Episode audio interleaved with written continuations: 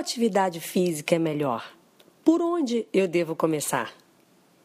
A minha dica é buscar uma atividade que você goste, independente de ser da moda ou a que promete emagrecer mais rápido. Se você gosta de caminhar, faça isso.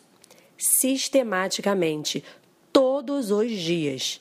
Assim que isso se tornar um hábito, você pensa no próximo passo. Qual pode ser a próxima atividade? Agora é muito importante você colocar isso como objetivo, como uma meta. E para facilitar a mudança, todos os dias, imagine como você se sentirá quando conseguir atingir essa meta.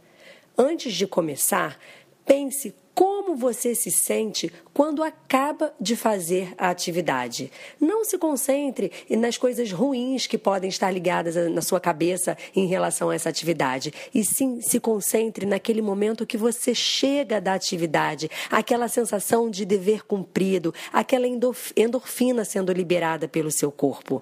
Se concentra nisso que fica muito mais fácil de você incluir um exercício na sua vida.